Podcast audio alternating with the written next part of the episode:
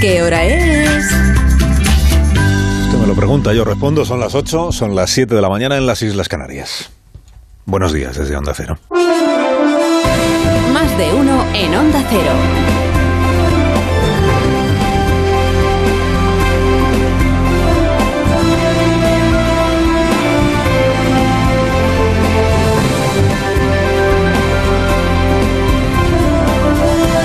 Bienvenidos a una nueva mañana de radio. Estrenamos, estrenamos el 10 de noviembre ya del año 2022. Hay frases que te persiguen de por vida, por más que luego las matices o las rectifiques. Es que eh, la fiscalía de quién depende. ¿De quién depende? Pues ya está. Esta es, esta es una de esas frases. ¿no? La fiscalía de quién depende. Pues ya está. Tan convencido estaba el presidente del gobierno de que la fiscalía era una herramienta al servicio del propio gobierno. Bueno, es verdad que luego eh, descubrió que no era así. Casi nadie lo recuerda, por cierto, pero de lo que estaba presumiendo Sánchez en aquella entrevista con Íñigo Alfonso, cuando todavía se dejaba entrevistar Sánchez en Radio Nacional de España, de lo que estaba presumiendo era de haber eh, puesto a trabajar a la Fiscalía para traerse a Puigdemont a nuestro país. Qué tiempos. En fin, lo que ha llovido. Bueno, luego descubrió eh, y asumió que la Fiscalía no depende. Bueno, hay frases, digo, que te persiguen, aunque luego las matices. Esta que vamos a escuchar ahora es del 24 de junio de este mismo año. Y ustedes además ven las imágenes, verán también que la Gendarmería marroquí se ha empeñado a fondo para tratar de eh, frenar un asalto violento y en este caso yo creo que bien resuelto por parte eh, de, los dos, eh, de los dos cuerpos de, de, seguridad, tanto en España como en Marruecos. El 24 de junio hubo 23 muertos en el paso fronterizo de Melilla. Bueno, en realidad no se sabe cuántos hubo. Marruecos ha dicho que fueron 23. Cuando el presidente dijo esto, todavía no se sabía que hubiera habido víctimas mortales en aquel suceso. Decía el presidente, lo ha escuchado usted, si han visto ustedes las imágenes, pero se refería a las imágenes de los inmigrantes llegando en multitud al puesto fronterizo no de todo lo que se ha empezado a ver ahora. ¿no? Un asalto bien resuelto, dijo el presidente en aquella frase que también le persiguió y que luego él tuvo que matizar, añadiendo que tenía toda la empatía por las personas que sufren. Bueno, ¿por qué le recuerdo todo esto? Porque en la tarde de ayer, en la tarde de ayer, la Fiscalía General del Estado, que no depende del gobierno, ¿de quién depende?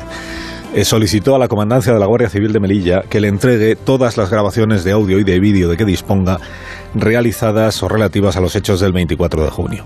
La Fiscalía tiene abierta una investigación, como usted seguramente ya sabe. La Fiscalía tiene que decidir en los próximos días, próxima, como mucho próximas semanas, tiene que decidir si hay motivos, si ha encontrado motivos para seguir adelante con este procedimiento. Es decir, si entiende que se produjo o se pudo producir presuntamente una, alguna vulneración de la ley, y en ese caso, ¿a quién cabe achacar esa vulneración? O dicho de otra manera, tiene que decidir la Fiscalía si se querella contra algún responsable público, se entiende, en nuestro país, por lo que sucedió en nuestro país. De ahí la relevancia de saber esto de en qué lado de la frontera se producen los hechos. Que puede parecer un tema igual un poco menor, pero es, es, justo al revés, porque dependiendo de dónde pasan las cosas, la Fiscalía se puede ocupar de ello o no, porque claro, si pasa en Marruecos, por esto es tan relevante, por esto y por otra es tan relevante dónde pasó. Y si hubo o no hubo heridos, víctimas mortales, entregas sin respetar los derechos en territorio de España. Bueno, la Fiscalía está aún en esa fase de indagación. Ayer lo que hizo fue solicitar a la Comandancia de la Guardia Civil en Melilla que le, que le informe, que le explique si hay más material que poder examinar. Claro, cuando la Fiscalía dice entrégueme todo lo que tiene otra vez, porque en teoría la Fiscalía ya tiene todo lo que había, es por lo que se, se alimentó ayer la duda o se abrió ayer la, la presunción de que la Fiscalía sospecha que se le está hurtando una parte del material que se grabó aquel día. De hecho, lo que ha trascendido es que la Fiscalía, eh, después de examinar el vídeo, hay dos vídeos aportados, que yo sepa, por la Comandancia de la Guardia Civil, que son el del helicóptero y el del dron, los dos dependientes de la propia Guardia Civil. Que en el vídeo grabado por el helicóptero hay un salto temporal, o sea, que le faltan minutos, o que, o que parece que le faltan minutos. Si, por ejemplo, en el vídeo, cuando pone la hora y dice 8 y 10, de repente lo siguiente que ves es 8 y 15, pues dice, aquí hay 5 minutos que me faltan. Esto es lo que parece, a lo que, a lo que parece que se está refiriendo la Fiscalía. El Ministerio ayer salió al paso anoche insistiendo en que todo fue ya entregado a la Fiscalía, al Defensor del Pueblo y al Congreso de los Diputados. Añadió esta frase el Ministerio del Interior en una declaración, digamos así, fuera de micrófonos, que aquello de lo que cree no disponer, aquello de lo que cree no disponer la Fiscalía es porque sencillamente no existe. Que parece que significa aunque esto no aparezca en el, en el comunicado, que en el vídeo ese del helicóptero no es que falten minutos, es que lo que falta es porque el, el helicóptero aterriza para repostar y entonces durante esos minutos pues no se graba. Pero que no hay nada más que lo que tiene la Fiscalía. Bueno, lo siguiente que será, una vez que la comandancia responda a la petición de la Fiscalía y los responsables del helicóptero y del dron expliquen cómo se hizo y qué pasa con el minutado y todo aquello. Lo siguiente será que la Fiscalía tendrá que explicar si le valen o no le valen las explicaciones. Si se da por satisfecha o no. Y si sigue adelante con el procedimiento o ve que no hay caso. Que es la versión del gobierno. Que no hay caso. Al defensor del pueblo lo mismo, porque el defensor del pueblo tiene dicho que su indagación aún no está concluida. De tal manera que casi cinco meses después de los hechos, creo que son cuatro y medio, lo más estremecedor de este asunto, como antes decía Marta García ayer, es que cuatro meses y medio después no se sepa, o sea, ni la Fiscalía Española sepa, ni el Defensor del Pueblo sepa, ni nadie en realidad sepa, ni cuántas personas murieron aquel día, ni cómo murieron y por qué murieron, y ahora también dónde murieron. Porque todo lo que tenemos sobre cuántos muertos hay y por qué fueron, eh, por qué perdieron la vida es del gobierno marroquí, claro, del gobierno marroquí que te puedes esperar. El gobierno marroquí dijo, lo estamos investigando, bueno. Y luego ni se sabe cuántos muertos son, ni si fue por asfixia, por aplastamiento, por los gases lacrimógenos, por qué fue. Del gobierno de España, ¿qué es lo que tenemos hasta este momento? Claro, el gobierno de España dice, yo me ocupo de lo que ocurrió en mi lado de la frontera. ¿Qué es lo que tenemos hasta este momento? Pues una conclusión de la que el gobierno no se mueve. Que ningún hecho trágico aconteció en territorio español. Esto es, o como diría Pedro Sánchez, que en lo que respecta, en lo que respecta a la actuación de la Guardia Civil, el suceso fue bien resuelto. Bien resuelto. Bueno, el suceso no, el asalto violento contra la integridad territorial de nuestro país, que es como Sánchez describió lo que sucedió aquel día. Antes de añadir después en otra entrevista, de las pocas que da, en otra entrevista lo de la empatía con, con los asaltantes. La tercera persona en la jerarquía del gobierno de España no es del PSOE y no es de Podemos. Es Yolanda Díaz. Ayer se le preguntó a Yolanda Díaz por la controversia que rodea estos hechos del día 24 de junio por la controversia que rodea los vídeos a raíz del reportaje de la BBC que comentamos aquí. Y claro, ocurre que estos vídeos, según el grupo parlamentario de Podemos, según el grupo parlamentario al que ella pertenece, estos vídeos prueban que hubo muertos en suelo español y que el ministro Grande Marlasca miente. Por eso es muy relevante y muy interesante saber qué responde la vicepresidenta cuando se le pregunta por esta cuestión. Como he dicho desde el primer minuto, necesitamos una profunda investigación para conocer con exhaustividad lo que ha pasado. Insisto, con los derechos humanos no se juega.